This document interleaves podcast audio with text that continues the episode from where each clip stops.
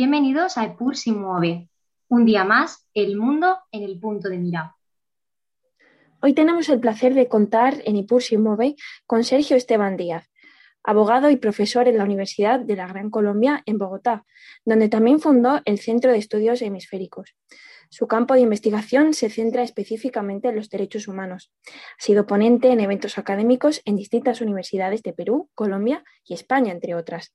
También es miembro y secretario general de la Academia Colombiana de Derecho Internacional, donde dirige el programa de regionalización y democratización. Buenas tardes, Sergio. Encantada de que nos acompañes hoy en esta nueva entrega eh, y en la entrevista de nuestro podcast, Pulsi Mueve. Eh, Hola. Pilar, ¿cómo estás? Hola, ¿qué tal? En el episodio de esta semana vamos a poner el foco de atención en Colombia, país en el que está teniendo lugar actualmente una crisis política, económica y social que trataremos de analizar y explicar hoy con tu ayuda. En definitiva, estamos viviendo una situación y una etapa crítica, sin precedentes. Sergio, como colombiano, cuál es la situación que observas ahora mismo en el día a día de tu país y cómo está siendo la respuesta del gobierno, de la policía y de las Fuerzas Armadas ante esta situación. Bueno, muchas gracias a las dos por esta invitación tan, tan bonita a ser parte de este programa que además sigo, para que las personas que nos están escuchando desde cualquier parte del mundo eh, también sigan este, este espectacular podcast. Bueno, la situación en estos momentos en Colombia es crítica no solamente por la situación política que se presenta, sino también por la crisis social. Colombia ha sido un estado con una profunda crisis eh, desde hace más de 60 años. Para nadie en el mundo eh, que se interese un poco por política internacional y derecho internacional, e incluso por derechos humanos, es un secreto que eh, hemos tenido un conflicto armado no internacional desde hace más de seis décadas. Ese conflicto con varias guerrillas pues, ha dejado obviamente eh, una grave afectación a la percepción que tiene la seguridad eh, en materia del Estado. Eh, hemos tenido cinco movimientos insurgentes, uno de ellos son las Fuerzas Armadas Revolucionarias de Colombia, Ejército del Pueblo, también conocidas como FARC-EP, el ELN, que es el Ejército de Liberación Nacional, el EPL, Ejército de, eh, bueno, el EPL es otro movimiento que básicamente ya no, no, no, existe en estos momentos, pero sus disidencias, las personas que, que deciden desertar de este grupo, han decidido fundar bandas criminales. También existió el movimiento 19 de abril, el M19, eh, que era un grupo de, de, de, personas que tenían una, un pensamiento un poco más eh, guiado hacia las milicias urbanas. Eh, este, se realizaron algunos eh, acuerdos de paz en los 90s, 80s, 90s con este grupo armado, deciden desmovilizarse y generarse también otro acuerdo de paz. y finalmente tenemos uno de los movimientos insurgentes más emblemáticos en el mundo, y es el movimiento Quintín Lame, es el único movimiento insurgente de origen indígena, netamente.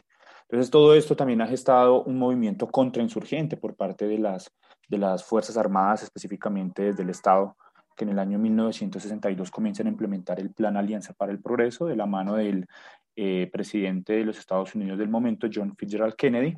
El Plan Alianza para el Progreso también perfilaba una, una doctrina un poco más eh, cercana hacia el estado de bienestar. Básicamente el Plan Alianza para el Progreso promovía eh, el hecho de dar a las masas eh, una suerte de beneficios para que eh, se encuentren, digamos, solventando sus necesidades básicas. Eh, pero por el otro lado estaba el plan Mazo, ¿no? la iniciativa Yarbrough, encaminada por el coronel Yarbrough, que básicamente promovía una soterrada estructura para, que las personas que no hicieran parte del conflicto armado o cooperasen con el ejército o simplemente fueran dados de baja en conflicto. Esto hizo parte de los manuales de instrucción militar desde los años 60 hasta los años 90, entrados el 2000.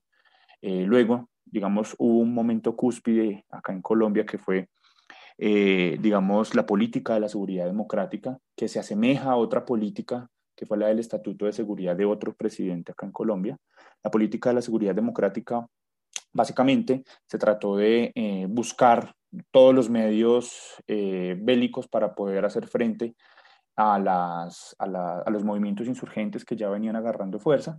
Eh, obviamente esto derivó en, en, una política del todo vale y actualmente pues tenemos una cifra bastante escalofriante de personas que fueron desaparecidas y que fueron dadas muertas en combate eh, o, como, o presentados como muertes en combate por parte del Ejército Nacional, pero que finalmente eran personas de la sociedad civil, entre ellos ancianos, entre ellos personas con discapacidad eh, mental, personas con síndrome de Down, incluso algunos niños. Tenemos una escalofriante cifra de actualmente 6.402 personas. Esa cifra la entregó la Jurisdicción Especial para la Paz, eh, que es como una de, los, de las instituciones más importantes para el esclarecimiento de la verdad, eh, las garantías de no repetición, la justicia y la, y la, y la, bueno, las demás, los demás pilares que establece como tal la justicia. Eh, esto pues es obviamente un caldo de cultivo perfecto para que eh, aunado a los hechos de la pandemia, comience la población civil a desconfiar mucho de la institucionalidad eh, estatal. ¿no? En el año 2020, en el mes de septiembre, ocurre un hecho bastante lamentable, que es el asesinato por parte de las fuerzas de la policía, por la policía en general, que hace parte también de la, del Ministerio de Defensa. En este, en este país es de los pocos países en el mundo en donde la Policía Nacional hace parte del Ministerio de Defensa y que tiene o recibe instrucción militar.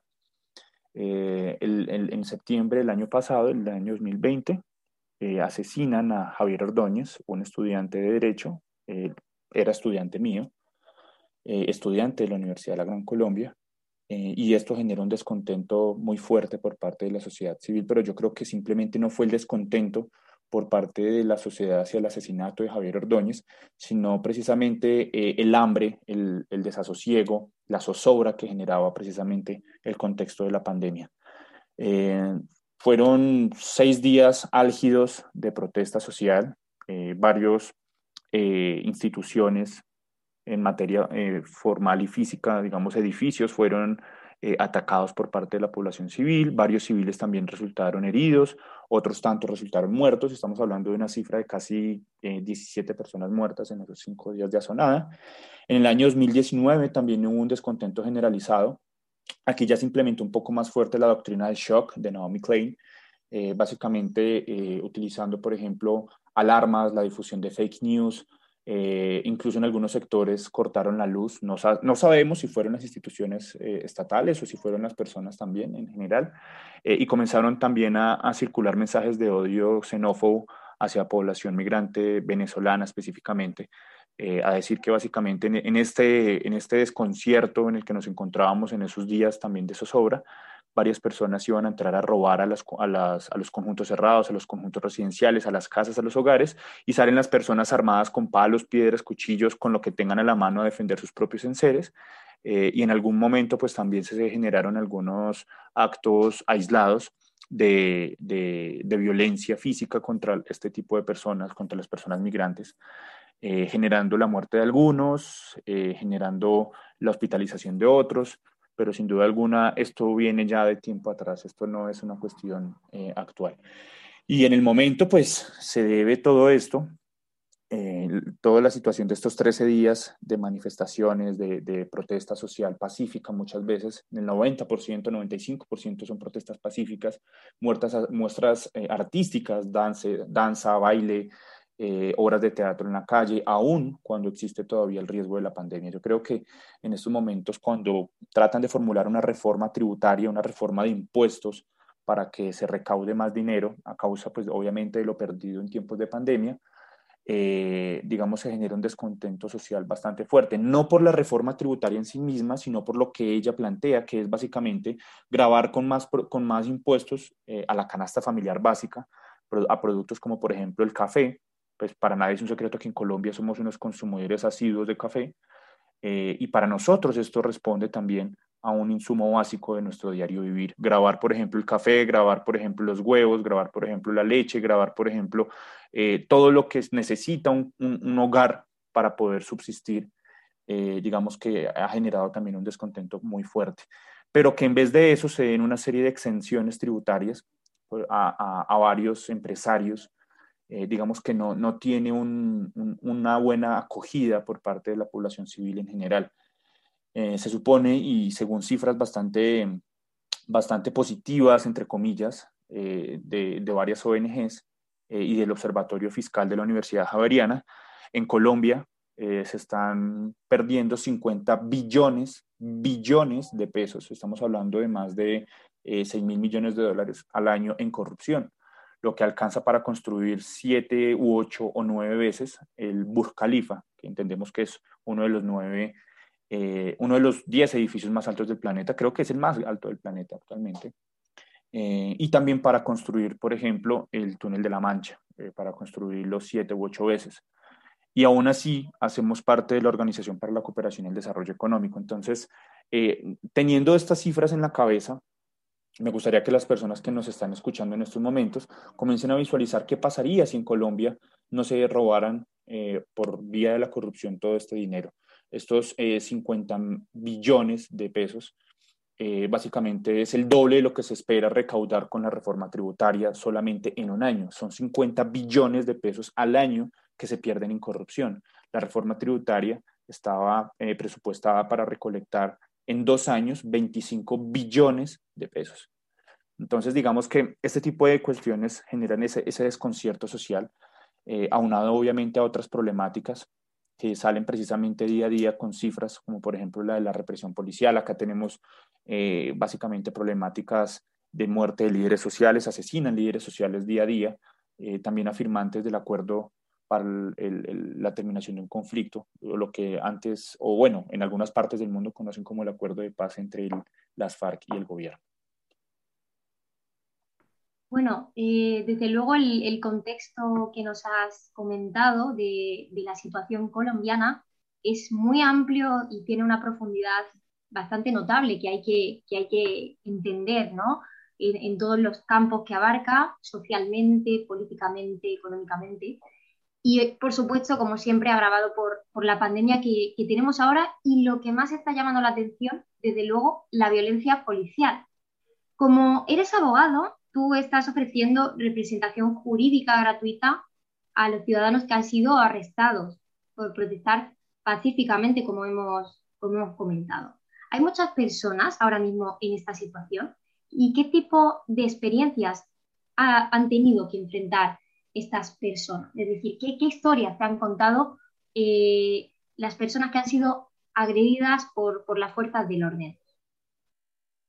Bueno, eh, hemos escuchado particularmente la oficina que, que tengo el placer de dirigir eh, en materia de jurídica, ofrecemos nuestros servicios gratuitos para las personas que decidan manifestarse de forma pacífica, ¿no? que decidan salir a protestar o a marchar en ese contexto hemos recibido bastantes denuncias, pues no ha sido, no ha sido fácil, han sido días en los que no he conciliado el sueño, días enteros en los que hemos recibido de todas las partes del país eh, denuncias básicamente eh, sobre vejámenes que cometen varios miembros de la fuerza pública. Pero esto no solamente, o este tipo de servicio que yo ofrezco, no se da solamente en el marco de las personas que salen a protestar, también se da en el marco de las personas que hacen parte de la fuerza pública, que se niegan a obedecer una orden de reprimir de forma violenta. Entiéndase que cuando un miembro de la fuerza pública eh, desobedece una orden, de un superior, muchas veces es llamado a la ley marcial o, a los tribunales penales militares o a la justicia penal militar que tenemos, que es una justicia especial, porque la policía hace parte de las fuerzas militares en este país. Eh, las cifras son bastante desalentadoras, por lo menos eh, a la fecha del, eh, del, 10 de mayo del 2021, es decir, del, de ayer, se estaban presentando, según una ONG muy importante en Colombia que se llama Temblores, 1.956 casos de violencia policial, 313 víctimas de violencia física por parte de la policía, 40 eh, víctimas de violencia homicida. Eh, cuando digo víctimas de violencia homicida es porque precisamente fueron em, asesinadas más ya 40 personas o más, porque no ha sido confirmada esta cifra, en el marco de estos 13 días de protesta.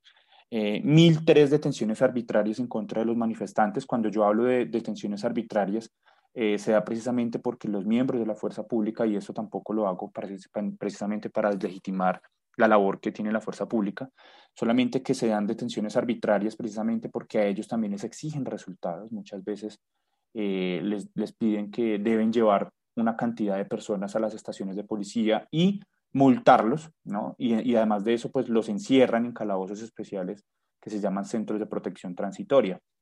en el marco de esto, pues obviamente nos hemos visto obligados a tratar de, emitir una serie de, documentos, como documentos base para que la gente se guíe eh, sobre habeas corpus. El habeas corpus es, pues, es un derecho universal, es un derecho humano fundamental para las personas que han sido detenidas arbitrariamente sin que medie una captura por parte de una autoridad judicial.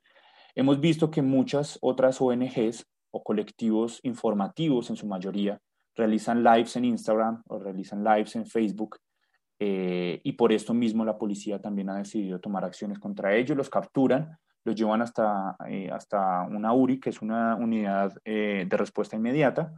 Eh, allí un fiscal comienza a imputarle cargos y por lo general también les imputan el cargo de terrorismo y el cargo de concierto para delinquir. entonces, pues aquí ya es cuando comenzamos a ver un lawfare o una persecución judicial por parte de las instituciones estatales para que las ONGs o los colectivos de personas que se encuentran en su derecho de informar mediante los medios de comunicación que tienen a la mano, eh, pues obviamente tengan una serie de dificultades o incluso miedo eh, y que obviamente este tipo de colectivos que acuden a mí me dicen que lo peor que le puede pasar a ellos es la autocensura. En estos momentos eh, estoy representando a varios de, estos colectivos, a 12 colectivos específicamente, que me mencionan básicamente el miedo que tienen. Estamos hablando de que estos colectivos tienen alrededor de 400 mil seguidores en Instagram cada uno. Algunos tienen 400, otros tienen 300 mil, otros tienen 250 mil, hay otros que tienen un millón de seguidores en Instagram eh, y que precisamente también sienten este miedo eh, por parte de la, del Estado represivo, además, porque no solamente es el Estado el que los persigue judicialmente, sino que eh, también reciben presión por parte de algunos miembros de la sociedad en general, perfiles falsos que los amenazan de muerte, les dicen que si no les da miedo protestar, que si no les da miedo que los maten o que maten a sus hijos o que maten a sus familias por estar denunciando lo que no, lo que no deberían denunciar. Entonces, digamos, este tipo de cosas es lo que yo, yo, lo que yo me encuentro. También me encuentro mucho con casos de violencia sexual. chicas o en general personas, porque también hemos recibido denuncias de, de personas trans, eh, y también denuncias de, de, de, personas que se identifican a sí mismos como hombres, eh, de casos en los que los desnudan en, estos centros de retención o de protección temporal eh, y los ponen a hacer ejercicio. Esto ya es una práctica común, además que esto, según la Corte Interamericana de Derechos Humanos, ya clasifica como tortura eh, incluso también una observancia general del Comité de Derechos Humanos de la Organización de las Naciones Unidas clasifica esto como tortura psicológica y física, ¿no? Tenemos 28 víctimas de agresión en sus ojos por eh, balas de goma, ¿no? Tenemos 28 personas que han perdido la visibilidad en el 90% de uno de sus ojos o en ambos. Tenemos 129 eh, casos de disparos de arma de fuego por parte de la policía, Recordemos que eh, las armas de, fuego solamente pueden ser accionadas por parte de la fuerza pública en caso de presentarse la legítima defensa. La legítima defensa se da cuando hay una turba, por, es un ejemplo, una, turba de personas que quieran agredir a un, miembro de la fuerza, pero en este caso no se da esa situación, son simplemente eh, accionar de armas de fuego eh, precisamente contra un grupo determinado de personas a una distancia bastante lejana, ¿no? bastante grande. Tenemos 12 víctimas de violencia sexual en estos momentos, pues también entendiendo que, que obviamente la cifra puede crecer eh, porque no hemos tenido como, como la capacidad para llegar a toda la población. Y también entendiendo que, por ejemplo, en ciudades como Cali y Pereira, que son ciudades que sobrepasan el millón de habitantes, eh, ha habido una censura fuerte por parte de algunas, eh, incluso instituciones o entidades como Facebook Incorporated, mediante Twitter, mediante Instagram, perdón, eh, que básicamente bajan las historias en la noche, eh, dejan de, después de las 6 de la tarde, Instagram ya no les deja hacer lives, no les deja hacer videos en vivo. Entonces aquí estamos viendo una represión constante por parte no solo del Estado, sino también de las empresas transnacionales como Facebook Incorporated, que básicamente censuran este tipo de cosas ya nos han bajado bastantes historias, al menos desde la oficina. Las stories que yo publico eh, no duran más de 12 horas porque ya inmediatamente Instagram me las baja y no es precisamente por tener un contenido eh, que se considere inapropiado, sino porque eh, irrumpe con una determinada norma que nunca me mencionan, nunca me dicen. ese es en el mejor de los casos. En el peor de los casos simplemente las bajan sin comunicarme a mí. Entonces aquí vemos que precisamente ese tipo de denuncias llegan constantemente Eh, actualmente pues nos encontramos con una comunidad eh, afrodescendiente y además de eso indígena eh, en, Cali, en, perdón, en Valle del Cauca, que es un departamento acá en Colombia, que se encuentra en alto riesgo de ser perseguida judicialmente por parte de la policía, de la fiscalía y, de, y en general del Estado. y adicional a eso, también tenemos en estos momentos una lucha, entre comillas, porque eso realmente no debería ser una lucha, una lucha étnica entre eh, lo que se consideran eh, las partes civilizadas y los que no son incivilizados, o los que son incivilizados. Esa lucha, digamos que es flagrantemente vulneratoria de los derechos humanos. Eh, medios de comunicación masivos y tradicionales, al menos como las noticias acá en Colombia, hacen esa diferenciación entre ciudadanos e indígenas, ¿no? Cuando los indígenas o, las comunidades indígenas también hacen parte de la ciudadanía colombiana porque están inmersos también y se acobijan a la constitución política del Estado colombiano. Entonces, vemos precisamente esa clara diferenciación entre ciudadanos e indígenas. Ciudadanos, los titulares acá son muy recurrentes en eso, ciudadanos eh, versus indígenas, eh, y eso me recuerda mucho a los titulares de hace unos 30, 40 años, cuando decían civilizados versus bárbaros, eh, y eso pues precisamente no debe ser. Tenemos aquí también el caso de odio generalizado por parte de, políticos que lo que hacen es tratar de difundir fake news o mensajes de odios contra la comunidad indígena, contra en general todos los pueblos indígenas, diciendo que ya son terroristas, que están secuestrando personas porque están haciendo bloqueos a las vías, precisamente eh, haciendo un reclamo legítimo por parte de su propia cosmovisión eh, los tildan de terroristas, los tildan de secuestradores, los tildan de indios, los dicen así despectivamente. Entonces, digamos, este tipo de conductas ha propiciado que eh, se generen grupos de autodefensa eh, o paramilitarismo, lo que se considera acá paramilitarismo, por parte de los sectores más adinerados de algunas partes de Colombia, ¿no? Entonces, se está viendo cómo algunos miembros de la sociedad civil se arman para tratar de amedrentar o en algunos casos de asesinar eh, a, otros miembros, por ejemplo, de la Guardia Indígena o de la Minga, que es como este, esta movilización social que, se busca, que busca precisamente obtener algún derecho. Eh, en Cali, pues ya hemos tenido bastantes casos de violencia, de violencia homicida, en un sector que se llama Luna, la Luna o el Puente de la Luna, eh, y en otro sector que se llama Siloé. Hemos recibido bastantes denuncias por parte de, de la población civil eh, madres que lloran a sus hijos eh, y también pues personas que lloran a sus familiares y a sus seres queridos.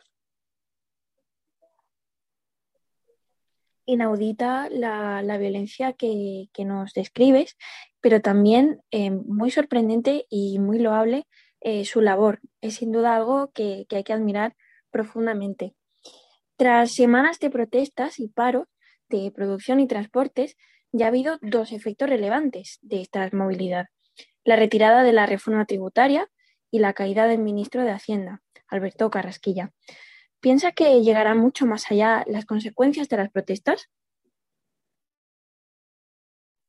Bueno, sí, yo creo que realmente los efectos de las protestas ya, han sido, ya, son varios, ¿no? Primero, la renuncia de Alberto Carrasquilla. Sin embargo, tenemos información eh, por parte de, personas que están en presidencia de la República de que Alberto Carrasquilla se le va a dar otro cargo eh, en el extranjero. E, y es de pronto una política muy recurrente en Colombia que cuando se retira un ministro por su, pésima, por su pésimo desempeño o alguien del, del, del alto gobierno, es mencionado o es nombrado, perdón, como un funcionario en las Naciones Unidas. La anterior ministra de Interior, Alicia Arango, que además tuvo una pésima gestión porque tuvo nexos, o bueno, es señalada de tener nexos con confesos narcotraficantes, eh, digamos que fue nombrada como embajadora de Colombia ante la Organización de las Naciones Unidas. Esto pues ya nos deja un precedente muy fuerte, ¿no?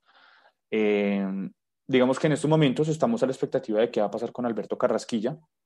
También eh, en algún momento el exministro de Defensa, no el que murió, que se llamaba Carlos Holmes Trujillo, que murió de, de COVID, eh, y que además se, se señala como presunto responsable de dar la orden de bombardear un campamento que se encontraba en el Guaviare y que tenía 12 niños y que obviamente esto tenía, de esto tenía conocimiento el ejército y que aún así decidió bombardear, sino el anterior ministro que se llamaba Guillermo Botero.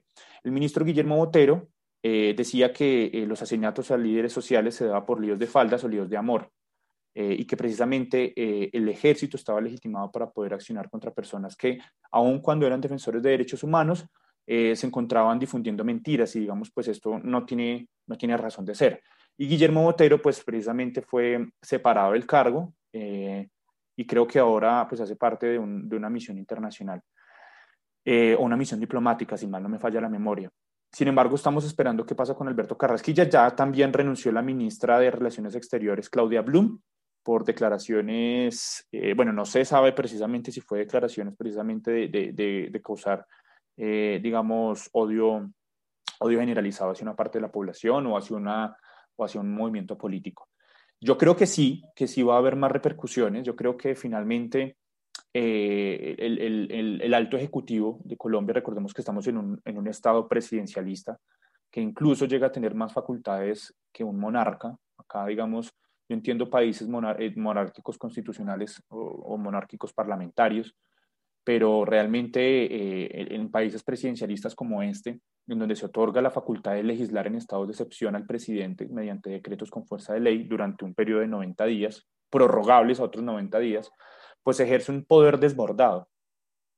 Eh, gracias a la vida, acá pues se supone que debería existir un, un, checks and balances, un movimiento de peso y contrapeso por parte de los órganos judiciales. Acá tenemos una corte constitucional muy aclamada en el mundo, de la cual también soy crítico, ni más faltaba, pero pues que ha pronunciado, se ha pronunciado en, en digamos, en, favor del pueblo muchas veces por considerar que los decretos con fuerza de ley que emite el presidente en estado de excepción no se ajustan a la Constitución y que precisamente pueden ser lesivos también contra la población en general.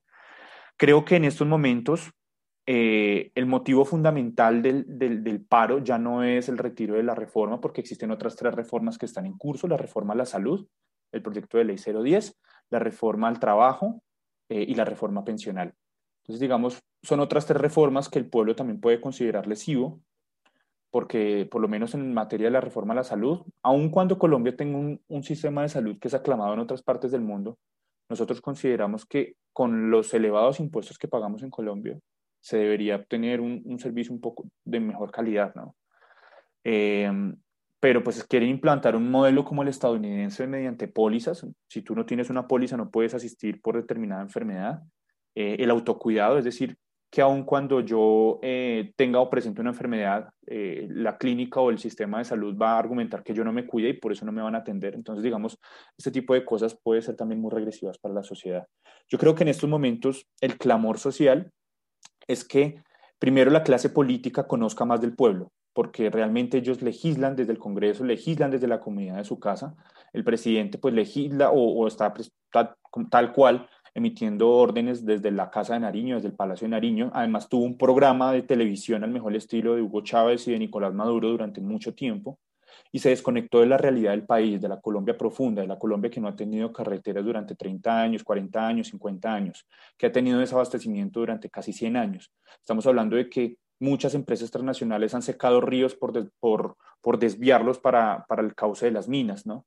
y qué pasa con este tipo de cosas. Entonces yo creo que el clamor social es ese, es a que el alto gobierno, el gobierno en general, no importa si es de izquierda, de derecha, de centro, eso, eso creo que no tiene razón de ser acá, conozca de la situación real de lo que pasa en el pueblo, porque finalmente el pueblo es en estos momentos el que puso el presidente, el que puso el Congreso, el que ha puesto todo lo que, lo que ellos están comiendo, todos los impuestos, todos los salarios, y básicamente ese es el clamor. Muy interesante ese, origen ¿no? de todo el descontento social que tienen los, los, colombianos. Y me gustaría centrarme ahora un poco en, en, la parte económica. ¿no? La economía colombiana pues, ha sido durante décadas de las más estables de Latinoamérica, ya que fue la que menos recesiones tuvo en el siglo XX, la que no presentó hiperinflación, la que no incumplió sus compromisos de deuda en 80 años y sin embargo, hoy los bonos colombianos son calificados como bonos basura en los mercados internacionales.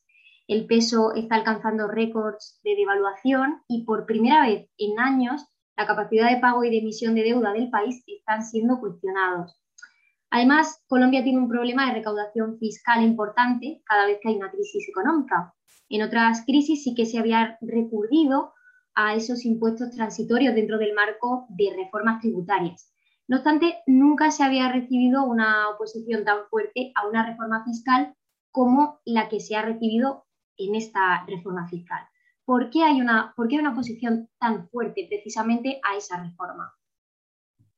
Bueno, realmente la oposición en estos momentos a la reforma se da porque consideramos que, bueno, en general el pueblo considera, yo me incluyo dentro del pueblo porque finalmente yo hago parte del pueblo, que esta reforma lo que está fomentando el hecho de que los ricos paguen menos y los pobres paguen más. Y cuando yo me refiero a pobres, me refiero básicamente a las personas que van desde los niveles socioeconómicos más bajos hasta las clases medias, ¿no? Estamos hablando, por ejemplo, de las personas que se encuentran en un nivel socioeconómico 3 y 4, que tienen una capacidad adquisitiva bastante eh, acomodada para poder subsistir, para poder vivir, para poder tener una serie de privilegios, pero que aún así, eh, por ejemplo, personas como yo estemos pagando un poco menos que eh, las personas más adineradas de Colombia, ¿no? Eh, aun cuando se ha demostrado que cuando se baja la base impositiva para empresas transnacionales o empresas eh, de gran envergadura, esto no fomenta el empleo. ¿Por qué no fomenta el empleo? Porque las empresas transnacionales no van a contratar más personas, simplemente van a tener, van a tener como esa excepción de la base impositiva, precisamente como eh, un ingreso más en, su, en su producto anual. Entonces, digamos, el descontento precisamente no, no es frente a una reforma tributaria, porque se sabe que se deben sacar dinero. Y nosotros sabemos que pues, el principio de Richard Musgrave sobre la no regresividad en materia de impuestos pues, es un hecho. Nosotros no podemos subsistir con la misma base impositiva que subsistíamos hace 5 o 10 años. Se sabe que los impuestos tienen que salir de algún lado. El problema es por qué estos impuestos muchas veces están financiando precisamente hechos de corrupción, porque dentro de los, dentro de el, destino presupuestal de la nación, es decir, la ficha presupuestaria que se genera año a año, aparece un ítem que es el de gastos varios, y dentro de esos gastos varios están los 50 billones de pesos que yo les decía a ustedes que por corrupción se van. Entonces, digamos, eso también ha generado como un malestar, ¿no? Como, ¿Cómo es posible que un Estado contemple dentro de sus gastos a la corrupción, ¿no? Dentro de su caja menor. Eso no tiene por qué ser así. Ahora, la reforma tributaria que se está planteando en estos momentos, como yo les decía, primero va a afectar muchísimo más a la clase media, ¿no? Y finalmente, pues la clase media es la que saca al menos a este país adelante.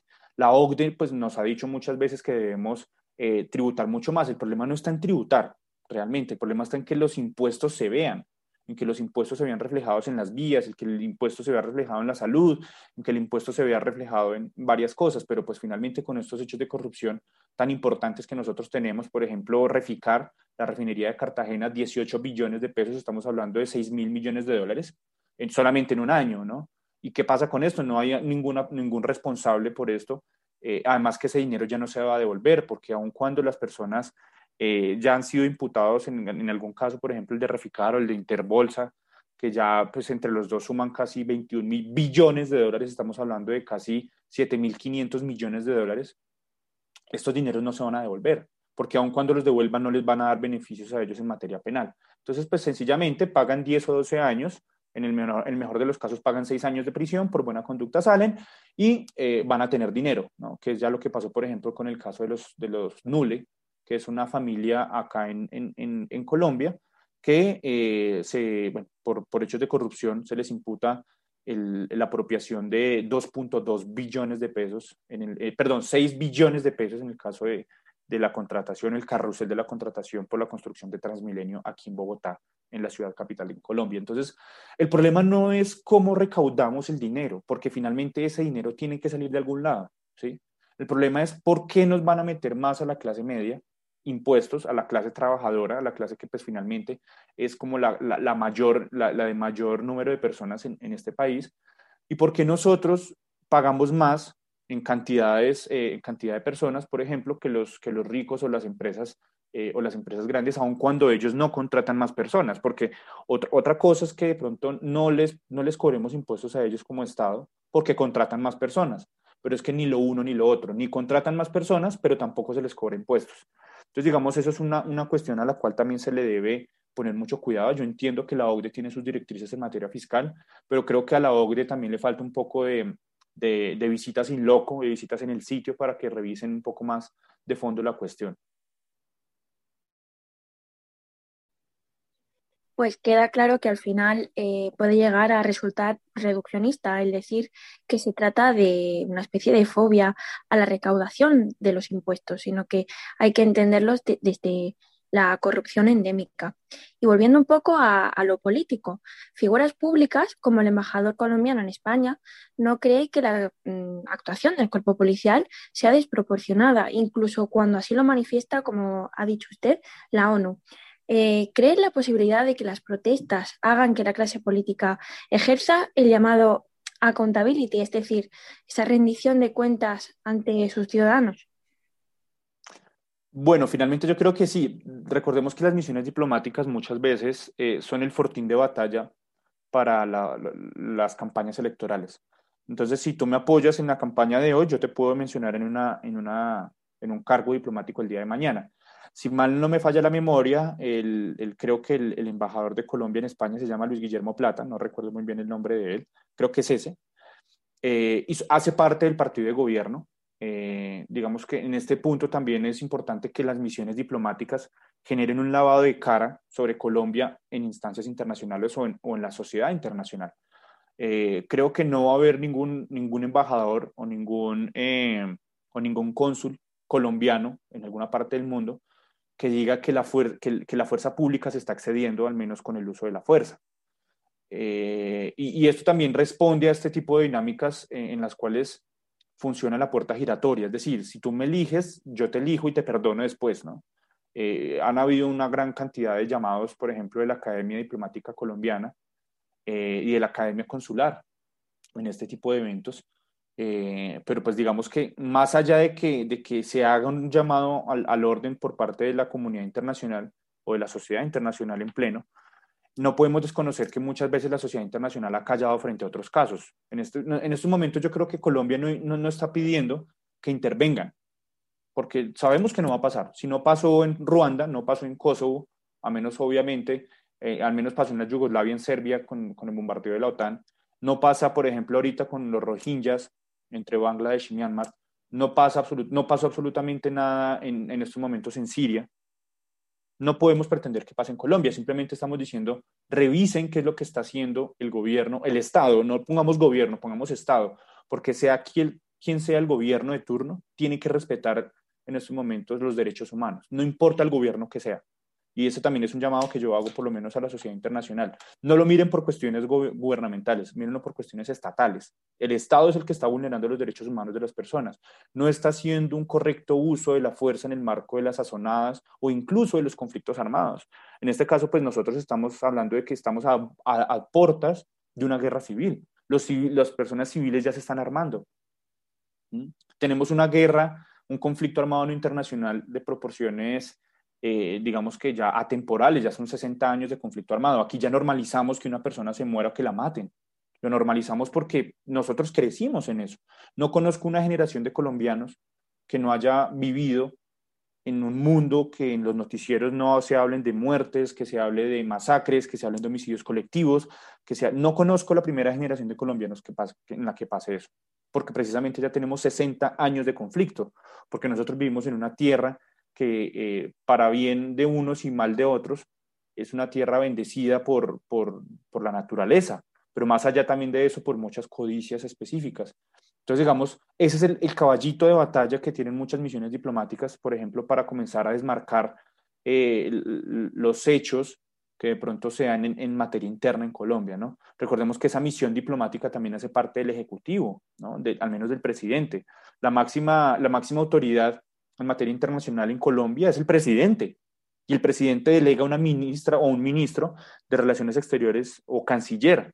Y este canciller menciona embajadores o, nombra embajadores y, y nombra a cónsules.